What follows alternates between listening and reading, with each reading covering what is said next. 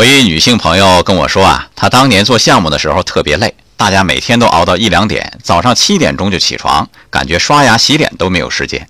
但是她的同事那位小美女呢，总能六点不到就起床，每天化妆一小时，洗头发、卷头发，把自己捯饬得美美的，再去上班。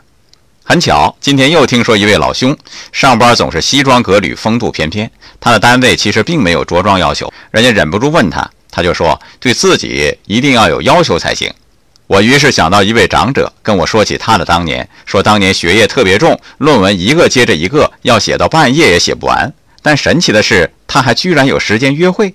嘿嘿，结论出来了：重要的事情永远有时间做，足够重要的事情，你不吃饭不睡觉也要完成它。所以不要抱怨很重要的事情没有时间做，你只需要重视起来，挤挤时间就是了。爱生活，高能量。